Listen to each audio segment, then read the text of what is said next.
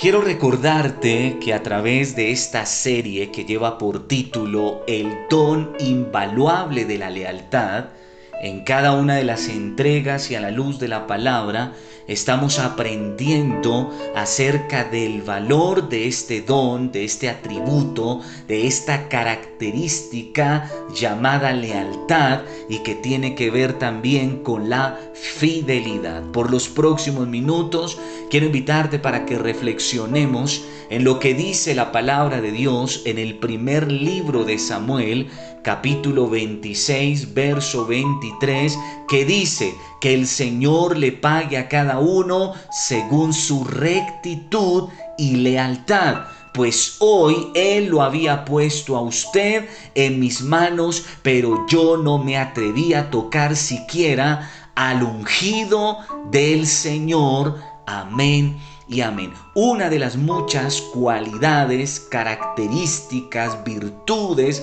de David que más me llaman la atención es la lealtad y la fidelidad que tuvo en cada circunstancia de su vida, no solo hacia Dios, sino también hacia su prójimo, en especial hacia el rey Saúl.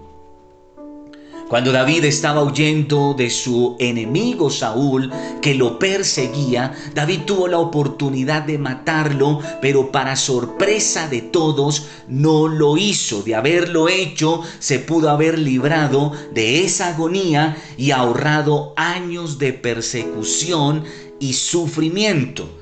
Debemos recordar que Dios le había prometido a David el trono sobre Israel y aún así él jamás se levantó en contra de su rey. Nunca habló mal de Saúl e incluso cuando tuvo la oportunidad de vengarse, abstuvo su mano de hacerle daño. Uno se preguntaría, ¿y por qué David dejó pasar tremenda oportunidad? Es aquí donde debemos entender que David no lo hizo por Saúl, o sea, por el hombre. David no lo hizo ya que él reconocía que en Saúl estaba la presencia de Dios y mientras eso fuese así, él actuaría con rectitud y lealtad hacia el hombre de Dios. Dice la palabra del Señor en el segundo libro de Samuel, capítulo 9, verso 7, y le dijo David, no tengas temor, porque yo a la verdad haré contigo misericordia por, por amor de Jonatán tu padre y te devolveré todas las tierras de Saúl tu padre, y tú comerás siempre a mi mesa. Una vez más vemos el corazón leal y fiel de David cuando le había prometido a Jonatán su amigo, quien fuese hijo de Saúl, que cuando David estuviera en el trono, cuidaría la descendencia de su amigo. Era muy normal en aquella época, cuando alguien subiera al trono, matar a toda la descendencia del rey anterior para que no pudieran reclamar el trono. Sin embargo, David cumplió su palabra y cuando fue rey mandó a buscar a la descendencia de Jonatán su amigo y estando en esa búsqueda es que encuentra a Mefiboset, al único hijo que le quedaba y dice la palabra que lo sentó a su mesa y le devolvió todo lo que le perteneció a su abuelo el rey Saúl. Nuevamente la invitación del Señor en este día es que imitemos a David. Aprendamos del corazón de este varón que no en vano fue llamado en la Biblia un hombre conforme al corazón de Dios. Todos los que son fieles, todos los que son leales, se convierten en personas conforme al corazón del Señor. Muchas personas muestran infidelidad hacia sus semejantes, hacia su pareja, hacia sus hijos, hacia sus padres, aún hacia sus líderes, hacia su pastor, pero rara vez se detienen a considerar que no están engañando al hombre, se están engañando a sí mismos, tratando de engañar a su prójimo y desde luego tratando de engañar a Dios. Cuando alguien es fiel es porque ha decidido desde lo profundo de su ser, de su corazón, ser fiel a Dios. Debemos recordar que la rectitud y la fidelidad son características de nuestro Dios. Por tanto, como hijos de Dios, como creyentes de Cristo, nuestro deber es imitar la rectitud, la lealtad y la fidelidad. Pero encontramos otro ejemplo en la Biblia acerca de la lealtad y la fidelidad y es el caso de Ruth. Dice la palabra en Ruth 1.16, pero Ruth respondió, no me pidas que te deje y regrese a mi pueblo, o sea, atrás, a donde tú vayas, yo iré, y donde quiera que tú vivas, yo viviré, tu pueblo será mi pueblo y tu Dios será mi Dios. Estamos viviendo una época donde prima el egoísmo. Pero Dios nos llama a ser diferentes y ese camino se llama la lealtad, la fidelidad, la rectitud. La lealtad no piensa en lo que más nos beneficia o en lo que más nos conviene, sino aún en medio de las adversidades, las dificultades y las pruebas, entonces vivimos y mantenemos en alto nuestros principios, nuestra bandera.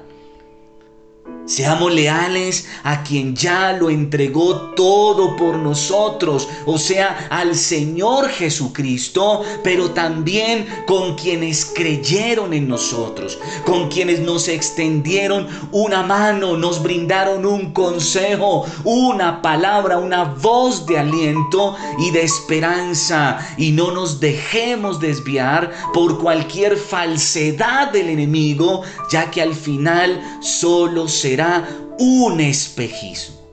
Quiero invitarte para que oremos al Señor y no te pierdas la próxima entrega de esta serie que, repito, lleva por título El don invaluable de la lealtad. Padre, en esta hora te alabamos y te bendecimos, Dios, por tu amor y tu misericordia. Gracias, Dios por tu fidelidad, por tu verdad, por tu lealtad y gracias Dios porque nos permites a la luz de tu palabra no solo entender, no solo conocer esa virtud, ese atributo que te distingue, sino aprenderlo de ti de aquellos hombres y de aquellas mujeres tuyos en la Biblia, que lo aplicaron.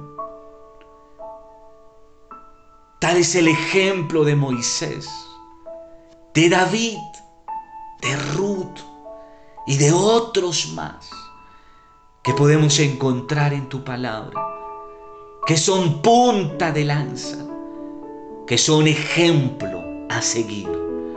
Padre, ayúdanos, ayúdanos a cultivar esta virtud en nuestras vidas, pero darle el valor que éste merece, Señor. En el nombre de Jesús, toda la gloria y toda la alabanza sea para ti. En esta hora, Señor, oro por cada persona que me oye. Señor, tú conoces su necesidad. Tú conoces su dolor. Tú conoces sus tiempos de angustia, de adversidad, de dificultad y de incertidumbre. Pero Padre, en esta hora, llénales con tu paz, esa paz que sobrepasa todo entendimiento. Pero te pido, Señor, en esta hora, que por favor, en el nombre de Jesús, hagas un milagro en su vida, en esa área o áreas en que necesita una intervención divina, una intervención tuya, Dios. Para ti no hay nada imposible. Y tú dices en tu palabra que tú atiendes el clamor, la oración de tus justos. Padre, por favor, obra un milagro en esta hora, en el nombre de Jesús. A ti toda la gloria, toda la alabanza y toda la adoración por siempre. En el nombre de Jesús. Amén y amén. Te bendigo, Paz de Cristo, y que la gloria del Eterno resplandezca sobre tu vida, sobre tu casa y sobre los tuyos. Hasta una próxima oportunidad.